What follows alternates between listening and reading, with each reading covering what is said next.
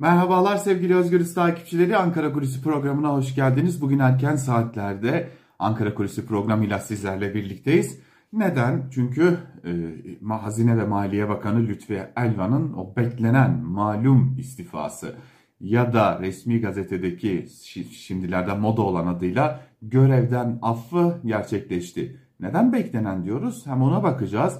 E, ancak bir de beklenmeyen kısmı vardı. Bütçe görüşmelerinin sonrasında bırakılmış izlenimi Ankara'da hakimdi. Yani Lütfi Elvan evet istifa edecek ya da görevden alınacak, görevden affı sağlanacak ama bu durum özellikle bütçe görüşmelerinin sonuna bırakılacaktı. O sorunun da cevabı nedeni, nedeni de önemli. Ama önce bakalım Lütfi Elvan neden istifa etti? Şimdi Hazine ve Maliye Bakanı Lütfi Elvan'ın istifası Kasım ayından bu yana hatta Ekim ayının ortalarından bu yana Ankara'da konuşulup duruyordu.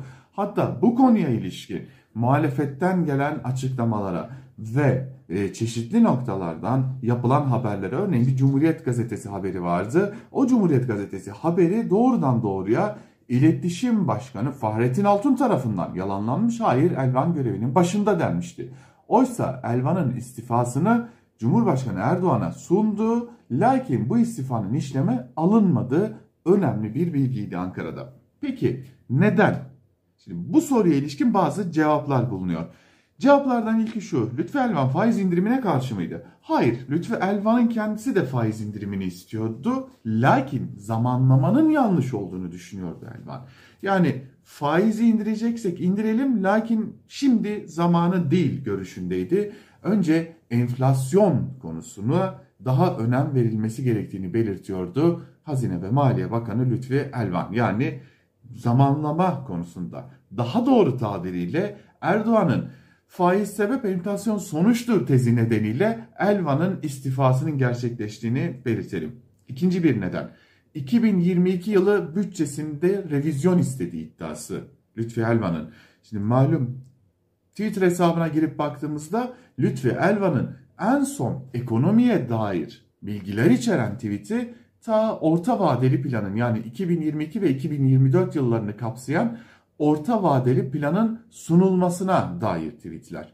İşte o orta vadeli planda dövize, enflasyona e, dair ne varsa tamamen aşılmış durumda. Yani orta vadeli planın hedeflerinden tamamen sapılmış durumda.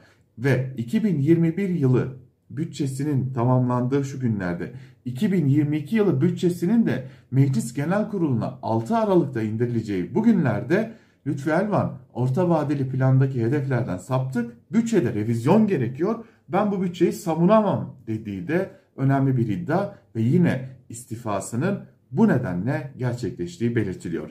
Gelelim Lütfü Elvan'ın neden istifasının erkene alındığı bilgisine. Kulislere yansıyan iddiaya göre malum geçtiğimiz günlerde şimdi Elvan'ın yerine atanan yardımcısı Nurettin Nebati'nin tweetleri vardı. Uzun uzadıya çok sayıda tweet atarak adeta bakanlığı dönemi için bir deklarasyon metni yayınlamıştı.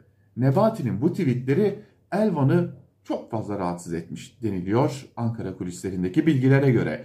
Ve Elvan'ın bu rahatsızlığını Cumhurbaşkanı Erdoğan'a iletti ve daha fazla beklemek istemediği bu nedenle de istifasının erkene çekildiği de önemli bir diğer iddia olarak duruyor.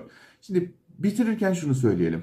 Hep söylüyoruz Ankara Kulisi programlarında her yıl yaptığımız e, bütçe görüşmeleri programlarında bunu söylüyoruz. Bütçe yapmak ciddi bir iştir diyoruz.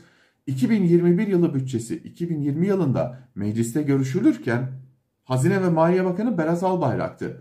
Bir gece ansızın istifa etti ve neredeyse iki gün boyunca Albayrak'ın istifa edip etmediğini herkes merak etti. Ve bu arada Albayrak'ın istifası netleşince yerine Plan ve Bütçe Komisyonu Başkanı olan hani bu bütçenin görüşüldüğü komisyonun başkanı olan Lütfi Elvan getirildi.